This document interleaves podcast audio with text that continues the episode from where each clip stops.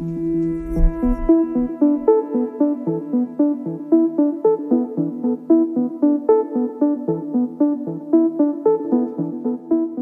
und herzlich willkommen zu Volle Energie voraus, der Podcast zur nachhaltigen Transformation der Energiewirtschaft. Ich heiße Janina Mengelkamp und ich bin in dieser Folge eure Gastgeberin. Es geht in diesem Podcast um die großen Trends der Energiewende und insbesondere um die Frage, warum Gründerinnen und Gründer mit neuen Ideen und spannenden Geschäftsmodellen für die Energiewende so wichtig sind.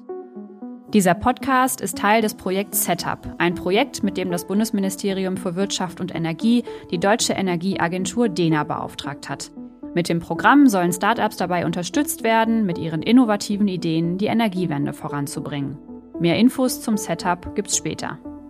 Ja, und damit starten wir auch direkt in unser Thema heute. Es geht heute um ein aktuelles Trending Topic, wenn man so will, und zwar um sogenannte Negativemissionen, die auch bekannt sind als CO2-Senken. Wir möchten erfahren, was hinter diesem Konzept steckt, welchen Beitrag es leisten kann zur Klimaneutralität und auch welche Technologien jetzt hier aktuell im Fokus stehen. Und ich sitze dafür heute mit gleich drei spannenden Menschen zusammen. Den ersten möchte ich euch direkt vorstellen, denn das ist mein heutiger Co-Moderator Robert. Robert Westermann ist äh, Senior-Experte Kommunikation und leitet in der DENA das Querschnittsteam Klimaschutz, wo eben auch das Thema Negativemissionen aktuell ein absolutes äh, Fokusthema ist. Mhm. Und es freut mich sehr, dass du heute dabei bist, Robert.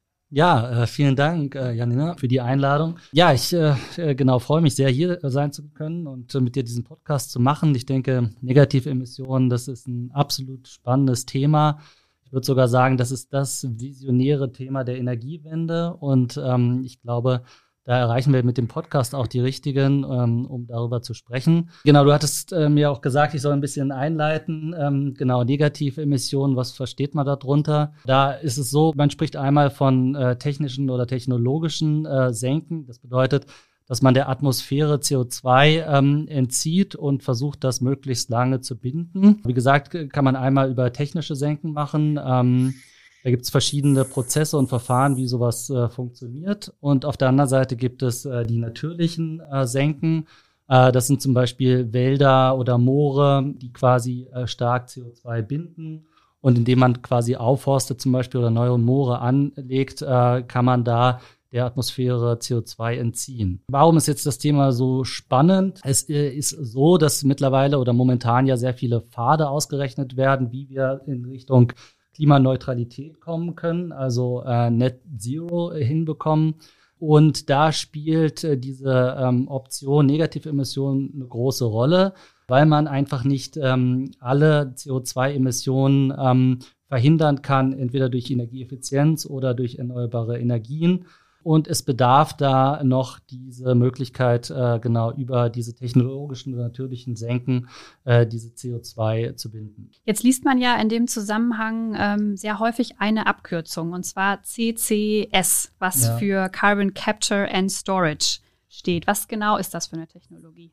Dieses äh, CCS steht für Carbon Capture Storage. Ähm, genauer gesagt gibt es da auch nochmal eine Differenzierung. Es gibt einmal das sogenannte, die sogenannten Bugs und die DAX. Einmal Bioenergy Carbon Capture Storage. Das ist ein Prozess, äh, wo quasi aus Pflanzen, die verbrannt werden, ähm, zum Beispiel Kraftstoffe hergestellt werden, Biokraftstoffe und gleichzeitig das CCS abgezogen wird und äh, dann gespeichert wird in irgendeiner Form. Und DAX ist das Direct Air Capture Carbon Storage, wo quasi durch große Maschinen CO2 direkt aus der Luft gezogen werden. Das sind so die zwei Haupttechnologien, die es in dem Bereich gibt. Und es gibt zurzeit viel Diskussion darüber, brauchen wir das, brauchen wir es nicht. Es gibt eigentlich schon einen Trend dazu, dass man sagt, es gibt einen Konsens, äh, wir brauchen es auf jeden Fall. Und ähm, auch die Frage jetzt eher natürlich oder technologisch auch sehr eine sehr spannende äh, Debatte können wir vielleicht nachher, gehen wir nachher auch noch drauf ein. Mhm. Ich würde jetzt mal annehmen, dass ähm, uns Negativemissionen äh, beziehungsweise diese Technologien ähm, für Negativemissionen jetzt nicht unbedingt davon äh, entbinden, trotzdem an anderer Stelle CO2 genau. einzusparen. Ähm, für welche Sektoren ist das denn besonders spannend oder für wen mhm. sind diese Technologien besonders wichtig? Ja, also es ist besonders wichtig äh, für die Industrie. Es gibt halt gewisse Industriezweige, da wird es immer CO2-Emissionen ähm, geben, so Zementindustrie. Deswegen hm, ist das da besonders spannend. Man muss bei der Debatte auch immer vorweg sagen, also es geht nicht darum, auf irgendwas ähm, zu verzichten, also sagen wir mal auf energieeffiziente Maßnahmen zu verzichten oder auf dem Ausbau von Erneuerbaren. Es ist immer ein, ein Zusatz, ja. Also es geht nicht äh, um entweder oder, es geht um sowohl als auch. Da an diesem Punkt sind wir, glaube ich, jetzt angekommen. Als auch bedeutet halt, wir müssen uns damit beschäftigen, wie wir diese äh, Fragen der Senken stärker fokussieren, weil wir um sie gar nicht äh, drumherum kommen werden. Und gleichzeitig müssen wir natürlich weiter äh, so stark wie möglich den Auf Ausbau der Erneuerbaren vorantreiben und auch Energieeffizienz im, im Blick behalten. Mhm. Okay, verstehe. Also eher quasi eine Erweiterung so ein bisschen des Portfolios, eine wichtige mhm. Erweiterung, die, ja. wir, die wir brauchen. Ja. Ja, genau. Also äh, man spricht auch von der vierten Säule mittlerweile. Mhm. Also neben Energieeffizienz, erneuerbare Energien, Wasserstoff, was sehr stark thematisiert wird, als Übergangstechnologie auch und als vierte Säule halt diese Negativemissionen. Okay. Genau, dann würde ich sagen, damit äh, leiten wir auch über, denn wir sind ja heute zu viert, wie ich anfangs schon angekündigt habe. Bei uns sind heute Jochen Kleef und Kai Seger, die den sogenannten Carbon Roundtable mitgegründet haben. Jochen ist außerdem noch Unternehmer, Coach und Berater. Kai ist Referent für kommunalen Klimaschutz beim Deutschen Institut für Urbanistik. Also zwei sehr viel beschäftigte Menschen und deswegen freuen wir uns sehr und äh, sind sehr geehrt, dass ihr uns heute hier als Gäste zur Verfügung steht im Podcast. Hallo.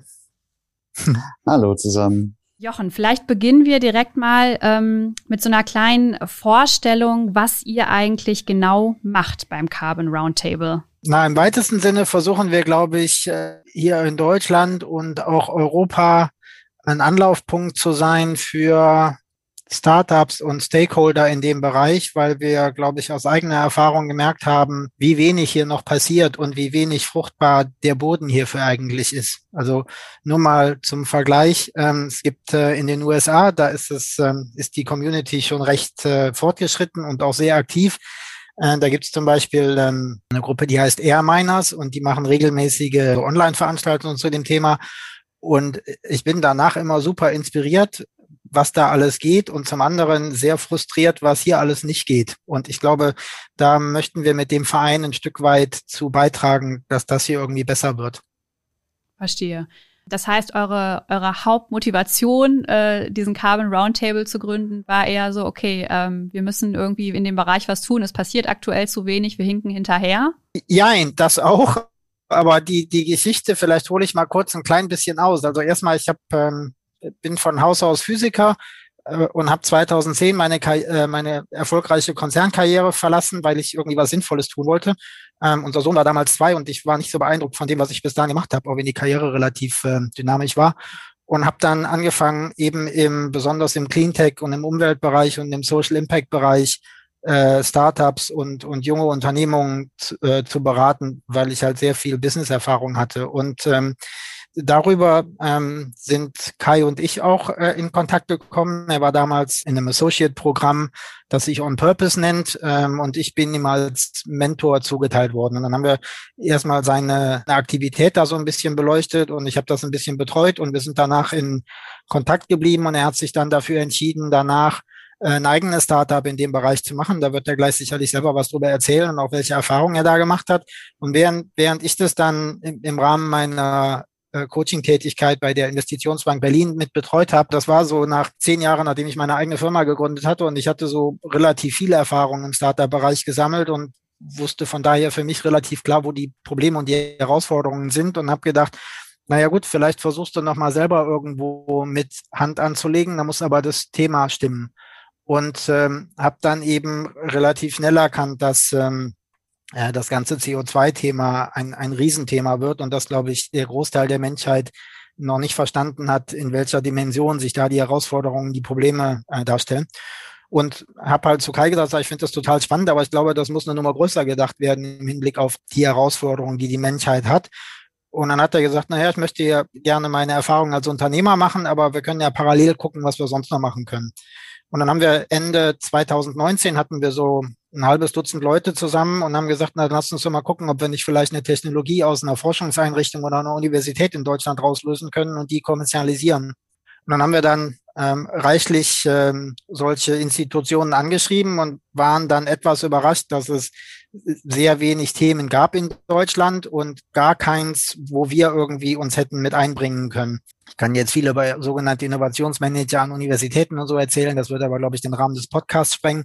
Lange Rede, kurzer Sinn. Wir haben uns da ein bisschen dumm angeguckt und haben gesagt, na gut, wenn es in Deutschland nicht geht, dann müssen wir halt mal gucken, was woanders auf der Welt läuft und vielleicht können wir denen dann helfen, hier in Deutschland und Europa Fuß zu fassen. Und ähm, dann hatte ich die Idee, dass wir das nicht als, als lose äh, Versammlung von Einzelpersonen äh, tun, sondern eben im Rahmen von einem Marke oder wenn man so will oder wie auch immer. Und dann kam uns die Idee, einen gemeinnützigen Verein zu gründen. Dann war auch gerade die Webseite ähm, carbonroundtable.org frei und das passte uns ganz gut, weil wir halt vernetzen wollten und so weiter. Dann haben wir im äh, ersten Lockdown letzten Sommer den Verein eintragen lassen. Ich glaube, mittlerweile haben wir auch die ähm, Gemeinnützigkeit, was auch schon wieder ein lustiges Thema ist, wie lange sowas in Deutschland dauert und wie viel Papier da produziert wird. Und sind seitdem halt dabei, uns in dem Bereich zu vernetzen. Alle Startups, die wir in dem Bereich besonders hier in Deutschland kennengelernt haben, waren sehr, sehr dankbar dafür, dass es uns gibt und äh, dass sie da eine Anlaufstelle haben, wo sie mit Gleichgesinnten sich austauschen können und wo man Probleme besprechen kann und wo vielleicht jemand eine Lösung für, für irgendein Problem hat.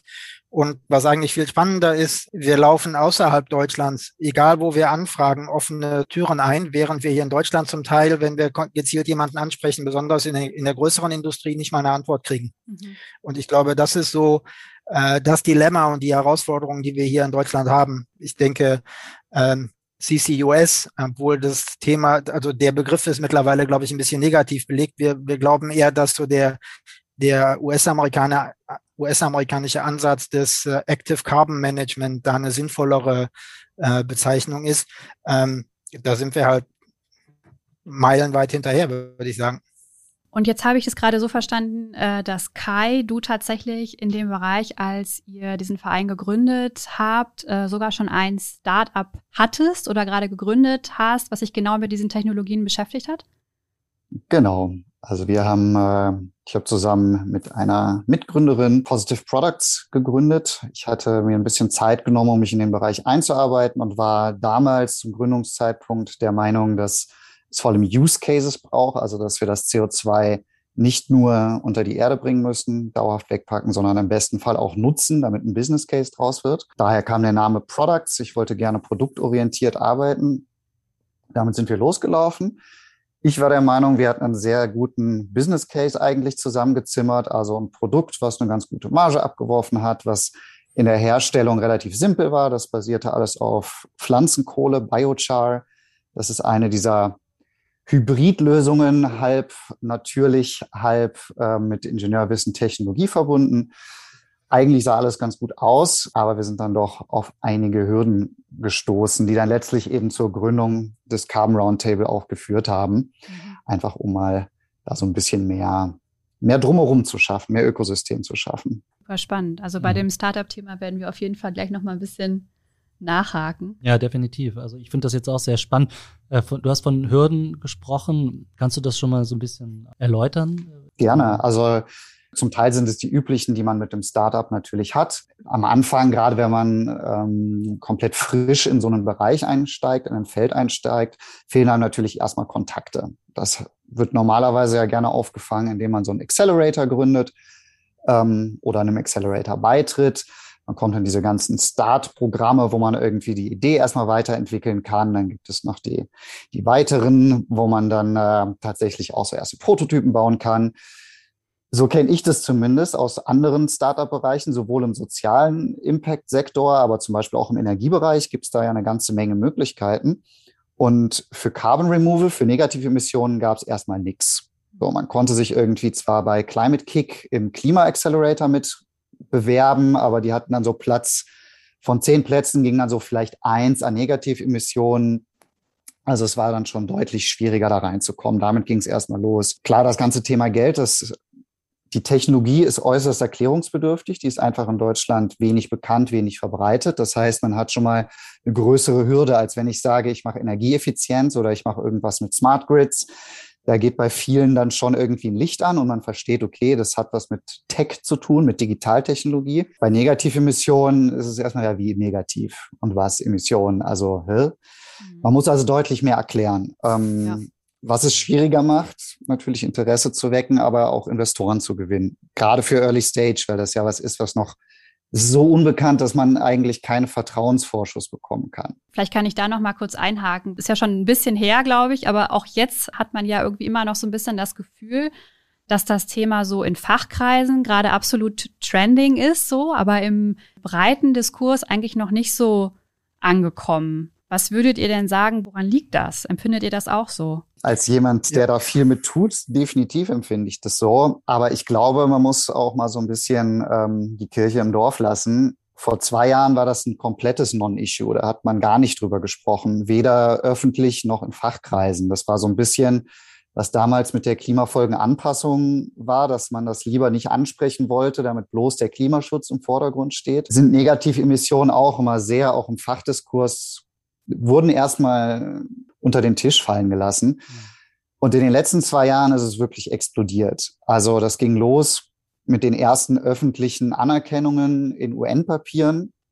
Und ab da, ich glaube, die, die Menge an akademischen Papieren, die in der Zeit veröffentlicht wurden, nur in den letzten zwei Jahren hat sich verhundertfacht. Und das ist kein Witz. Also das ging irgendwie mit 20 Papers pro Jahr rauf auf Jetzt sind wir bei locker 2000. Also da hat sich unheimlich viel getan in den letzten zwei Jahren. Also auch aus der Sicht kann ich auch sagen, die Studien in den letzten zwei Jahren ähm, genau zu dem ganzen Thema Transformationspfade, die äh, greifen jetzt äh, durch die Bank eigentlich Negativemissionen auf. Gerade auch wenn man so die ganz großen Player IEA ansieht, äh, die haben eigene äh, Abteilungen dazu gegründet. Das ist ein ganz großes Thema.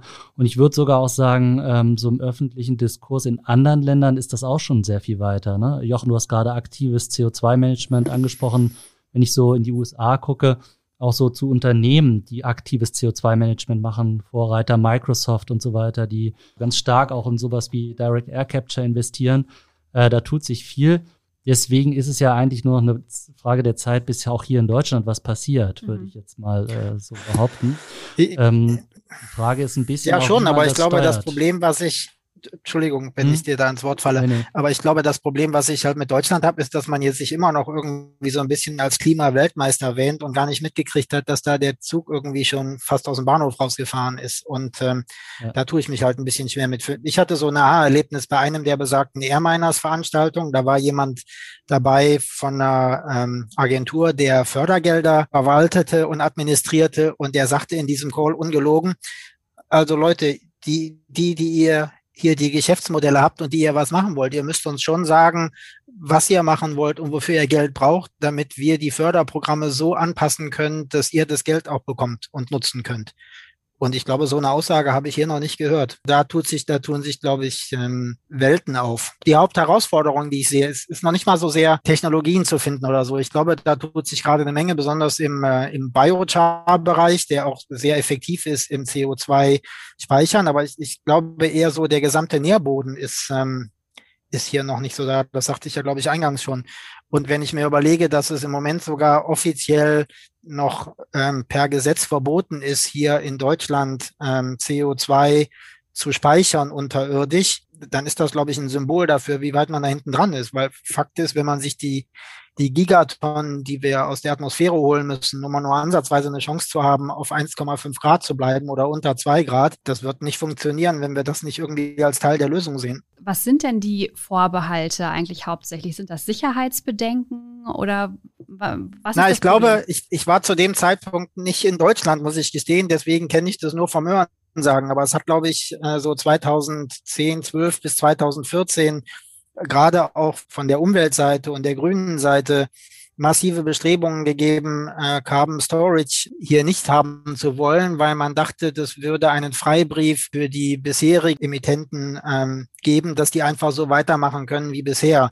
Und deswegen ist das halt irgendwann mal als Gesetz festgehalten worden. Fakt ist, glaube ich, dass die Wissenschaft jetzt so weit ist, und das sagte, glaube ich, ja auch Kai vorhin, dass wir ohne, äh, ohne Storage gar nicht die Klimaziele einhalten können. Und ich glaube, da müsste man die Position nochmal überdenken. Und ja, es ist ja nicht gleich gesagt, dass man, wenn man CO2 einfängt und irgendwo abspeichert, dass das irgendwie zu einem Problem wird oder so. Wir reden ja nicht über radioaktiven Abfall. Da wollte ich auch nochmal einhaken, Jochen. Meinst du nicht, dass wir das viel stärker europäisch äh, denken müssen? Dass äh, so eine CO2-Infrastruktur gar nicht äh, über ein Land laufen kann, sondern wie gesagt, äh, auch äh, was auch so die biologischen Voraussetzungen anbetrifft, zu speichern, wenn man das unbedingt speichern möchte und halt nicht zum Beispiel ein Produkt und so weiter umsetzt, dass man da auf jeden Fall eine europäische Infrastruktur braucht, oder? Im Prinzip musst du das global denken, weil wenn wir da nicht alle zusammenarbeiten, ist, glaube ich, die, die Größenordnung der Herausforderungen auch nicht lösbar. Das, das ist sicherlich richtig, aber wir sind ja im Moment noch an einem, an einem ganz anderen Punkt. Und ähm,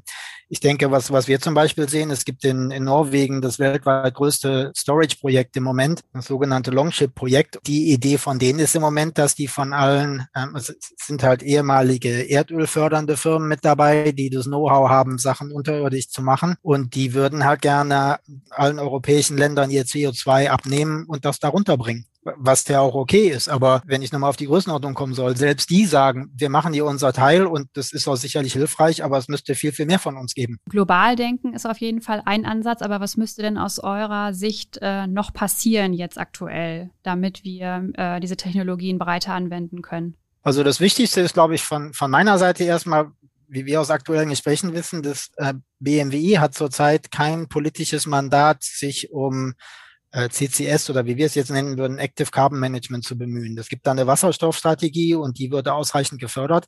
Aber alles andere, was irgendwie mit CO2 zu tun hat, ist da im Moment nicht verankert. Und es wäre extrem wichtig, ob es jetzt CCUS oder, oder Active Carbon Management heißt, in irgendeiner Art und Weise in dem Koalitionsvertrag mit drin ist. Mhm. Mhm. Und das vor dem Hintergrund, dass keine der Parteien, die zur Wahl angetreten sind, ein, äh, wie wir finden, ausreichend klimaneutrales Programm hatten. Ich bin mir ganz sicher, dass wir die Jahreszahlen, die wir im Moment ja durch die Gegend schmeißen, wenn man es da vielleicht noch ein bisschen auf die lange Bank schiebt, und das ist ja auch gerichtlich, glaube ich, der aktuellen, noch aktuellen Regierung angelastet worden. Das wird nicht ausreichen. Und ich bin mir bei der Komplexität von, von Klimawechselwirkungen noch gar nicht sicher, dass wir nicht schon Kipppunkte überschritten haben, die wir nur jetzt noch gar nicht sehen. Vielleicht ich würde da, ja, wenn ich darf, gerne kurz einhaken, um nochmal zu betonen, wie wichtig hier politisches Handeln ist. Ich glaube, was wir sehen im Startup-Sektor sowieso, da stehen die Leute parat, die möchten loslaufen. Wir sehen auch in der Industrie, dass ein sehr, sehr großer Bedarf da ist an Lösungen. Die technologische Lösung, das CO2 einzufangen oder generell die Emissionen einzufangen, sind größtenteils vorhanden. Die könnte man umsetzen. Aber Abtransport und dann die Sequestrierung, also Storage, bleiben große Themen. Und das kann nur politisch gelöst werden. Das sind verschiedene Sachen. Da geht es einmal um wirklich Infrastruktur. Ich kann so eine Tonne CO2 nicht einfach per Post verschicken, sondern eigentlich bei den Mengen, die wir gerade in der deutschen Industrie produzieren, müssen eigentlich Pipelines her, um das in mögliche ja, Storage-Felder zu transportieren. Und das ist eben was, das kann man nicht mal eben ähm, ja, ThyssenKrupp machen lassen, sondern da braucht man ein politisches Mandat für und tatsächlich auch eine europäische Lösung. Wer zahlt dafür? Wer baut das? Und das andere ist, wenn wir über Storage reden, also über dauerhafte geologische Sequestrierung, wenn es in die Erde, unter die Erde gepumpt wird, in äh, passende geologische Formationen, dann muss man das in irgendeiner Form auch versichern und garantieren, dass das sicher ist und dort unten bleibt. Und das kann eben auch kein privatwirtschaftlicher Akteur machen. Das kann nur die Politik. Hier geht es um, um Zeiträume von Hunderten von Jahren.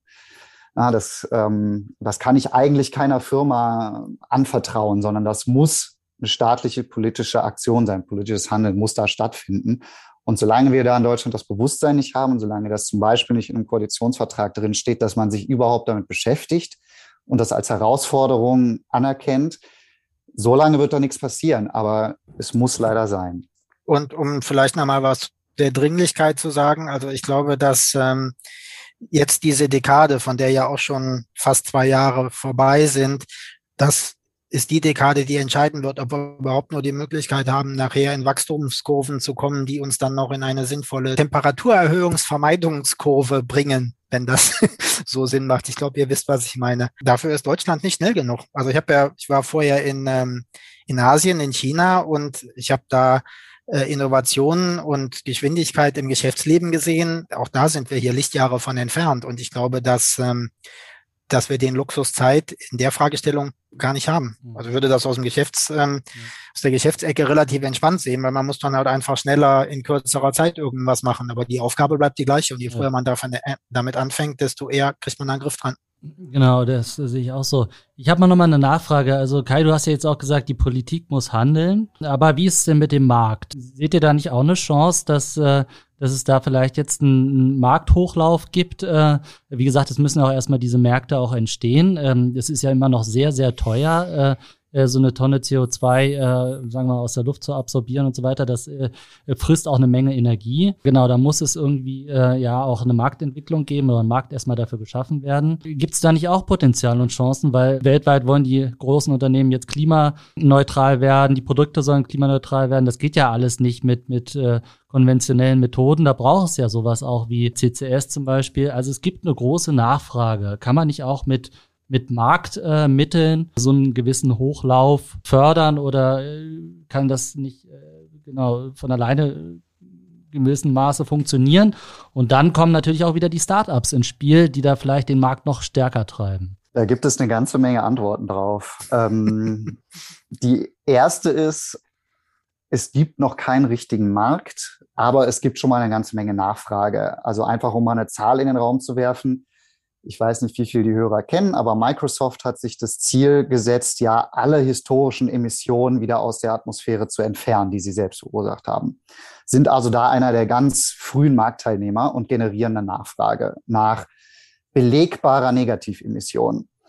Und in der ersten Runde sind denen, glaube ich, 120 Millionen Tonnen oder 1000, ja, 120.000 Tonnen Removal angeboten worden von denen ich glaube 2000 Tonnen wirklich den Qualitätsstandards entsprochen haben. Also Qualitätsstandards in dem Sinne, ist es gesichert, dass es aus der Atmosphäre kommt? Ist es gesichert, dass es über einen gewissen Zeitraum auch nicht wieder zurückfließt in die Atmosphäre? Ist ein Thema bei künstlichen Treibstoffen. Ist das eine Firma, der wir das überhaupt vertrauen können? Ja, also ein Bruchteil von dem, was die eigentlich nachfragen, kann derzeit bedient werden. Und das ist nur ein einziger Akteur. Es gibt da noch fünf, sechs andere. Das heißt, was wir momentan sehen, ist eher ein Angebotsproblem.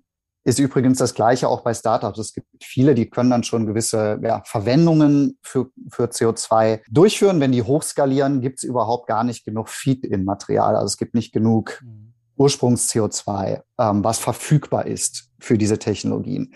Das heißt, ja, es gibt eine große Nachfrage, aber es gibt noch nicht richtig das Angebot. Und ein Problem auf der Angebotsseite ist tatsächlich die Glaubwürdigkeit. Und auch da wieder eigentlich politisches Handeln. Wir erhoffen mhm. uns da in naher Zukunft von der EU ein ganz gutes Ergebnis, dass wir da schon mal eine gewisse Grundlage haben, einen gewissen Standard haben, wie man so eine Negativemission überhaupt festlegt, wie man das überhaupt garantiert, dass das wirklich ist. Bis das kommt, ist es alles noch ein bisschen Wild Westen. Ne? Also es gibt die ersten Marktplätze, Marktplattformen, das ist dann sehr häufig kryptobasiert wo dann solche Zertifikate ausgestellt werden mit zum Teil durchsichtigen, zum Teil undurchsichtigen ähm, Verfahren, wie das irgendwie gemessen und gesichert werden soll. Und das kann man dann freiwillig kaufen. Das sind dann häufig so Auktionsgeschichten, also da ermittelt sich gerade auch noch ein Preis, das ist alles möglich, aber von einem seriösen Markt sind wir noch ein ganzes Stück entfernt leider.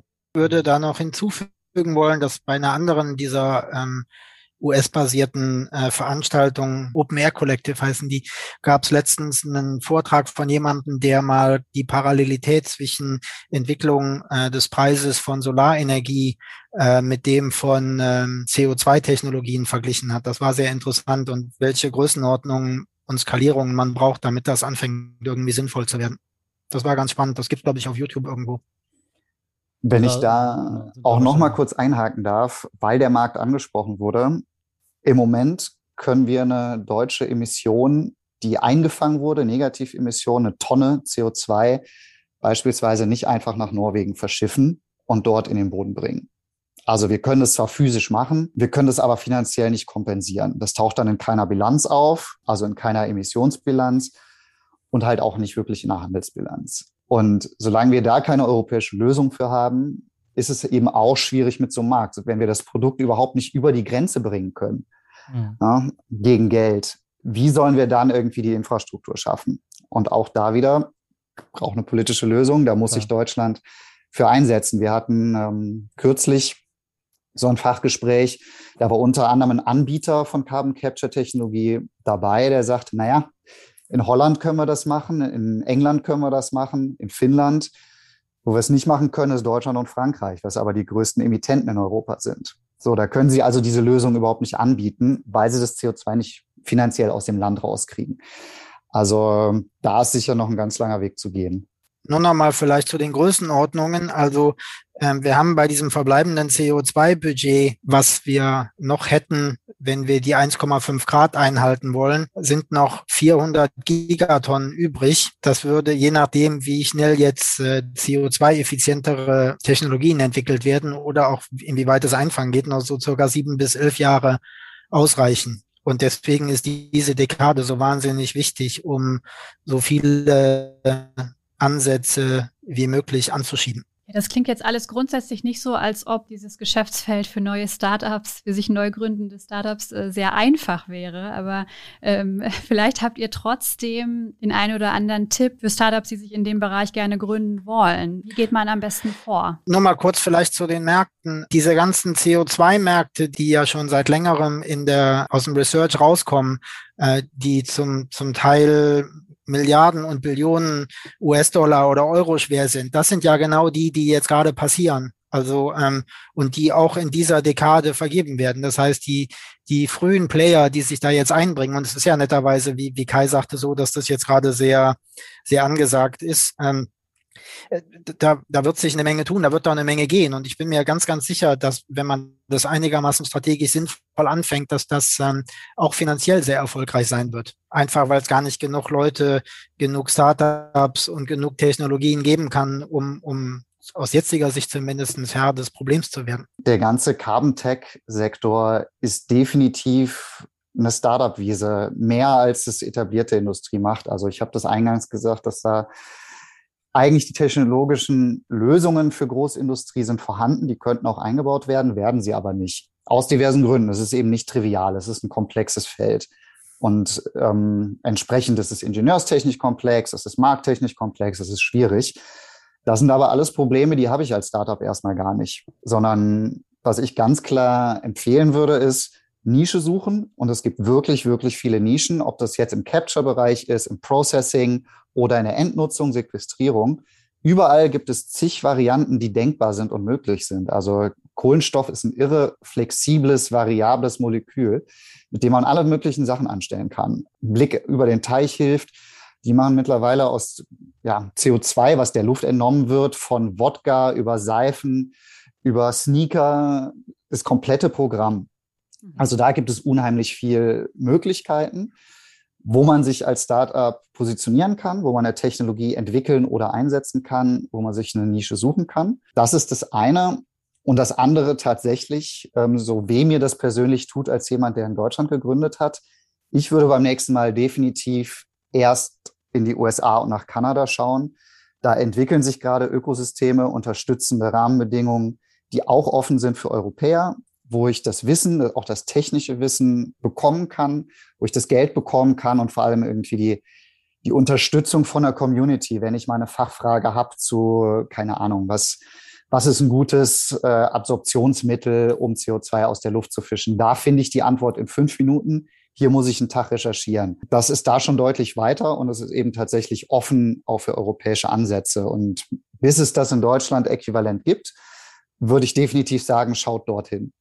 Ja, und deswegen haben wir ja auch den Verein gegründet, damit wir genau das hier vielleicht ein bisschen abbilden können. Es gibt ähm, nur vielleicht auch nochmal zu den Größenordnungen. Es gibt, da steht drin, wie groß die Märkte für die Top 5 CO2-Technologien sind und wie groß die damit ein, einzusparenden Emissionen sind. Das ist vielleicht ganz hilfreich. Und wir reden da zum Beispiel bei Zement, was ja eine der CO2-intensivsten ähm, Industrien ist, reden wir bis 2030 von einer Marktgröße von 150 bis zu 400 Milliarden Euro. Also da lässt sich richtig Geld verdienen. Mhm. Äh, genau, habe eingangs ja schon erwähnt, man darf auf keinen Fall ähm, verschiedene Ansätze gegeneinander ähm, ausspielen. Negativemissionen gegenüber genau Energieeffizienz oder erneuerbare Energien. Aber welches Potenzial, ähm, Kai, liegt denn in der strategischen Dimension von Negativemissionen? Also die große Gefahr besteht, dass man hier zwei Ansätze gegeneinander ausspielt, die eigentlich kein Gegensatz sind. Also, dass man sagt, naja, mit Negativemissionen müssten wir weniger reduzieren. Und da plädieren wir ganz, ganz stark dagegen. Das darf auf keinen Fall passieren, sondern das Reduktionsziel, was wir haben, um Himmels Willen soll das nicht noch angefasst werden. Wenn, dann soll es schärfer werden. Ne? Wir sind längst noch nicht da, wo wir hin müssen, in unserer Ambition, weniger CO2-Äquivalente zu emittieren. Aber für Negativemissionen, die wir ohnehin brauchen werden, die müssen ein Bestandteil einer aktiven Kohlenstoffmanagementstrategie sein. Dafür braucht es gegebenenfalls ein zweites Ziel, also ein ergänzendes Ziel. Das heißt, wir setzen uns Ziele, wie viel wollen wir CO2 an Emissionen überhaupt reduzieren, wie viel weniger soll es werden und darüber hinaus, bis wann wollen wir wie viel entnehmen. Weil beides muss gleichzeitig passieren und wir müssen heute damit anfangen.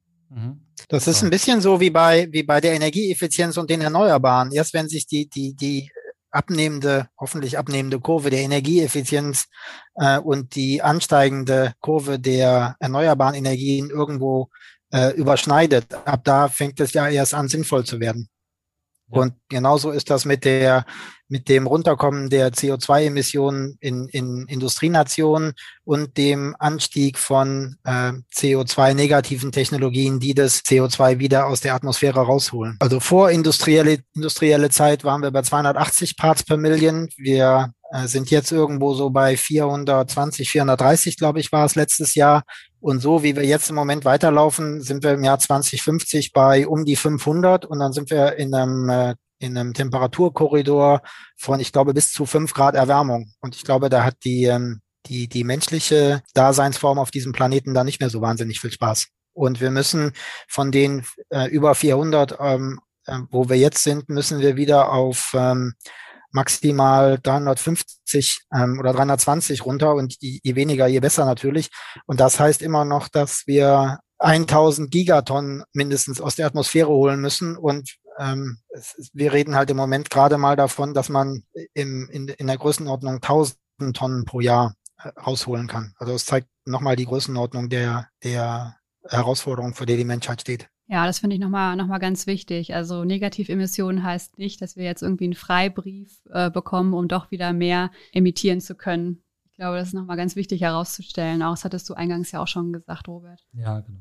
Wir sind schon so ein bisschen am, am Ende unseres Gesprächs und vielleicht kann ich da auch noch mal ganz kurz auf Robert zurückkommen. Bezug nehmend auch auf das, was, was Kai gerade gesagt hat, dass wir in Deutschland vielleicht noch nicht so die Möglichkeiten haben, Startups so zu fördern, wie sie das eigentlich brauchen würden. Was, was macht denn die DENA eigentlich in dem Bereich? Ja, die DENA hat das äh, Thema auf dem Schirm und wir beschäftigen uns da in, mehreren Gruppen äh, innerhalb der DENA auch mit dem Thema. Insbesondere die DENA-Leitstudie hat das äh, Thema aufgegriffen und da gibt es auch ein Kapitel äh, zu.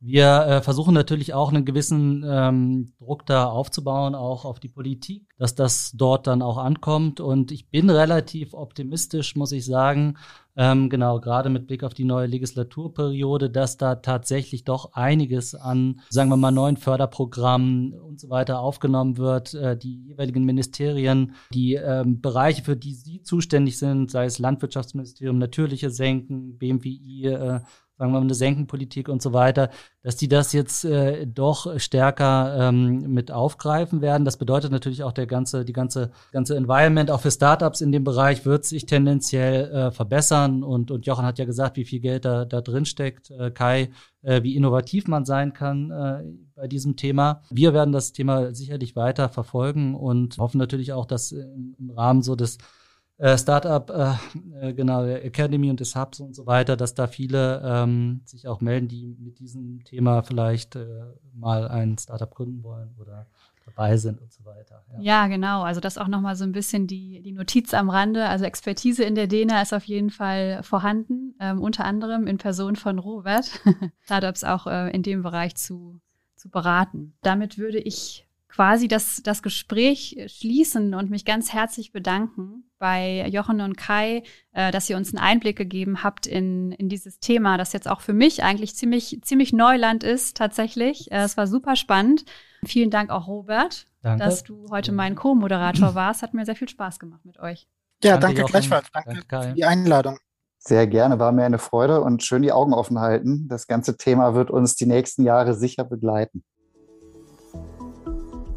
Ja, und damit vielen Dank, dass du bei dieser Folge Volle Energie voraus dabei warst. Wenn dir der Podcast gefallen hat, dann freuen wir uns sehr, wenn du ihn teilst, wenn du davon erzählst. Und weitere Infos findest du unter www.set-hub.de und in unseren Show Notes.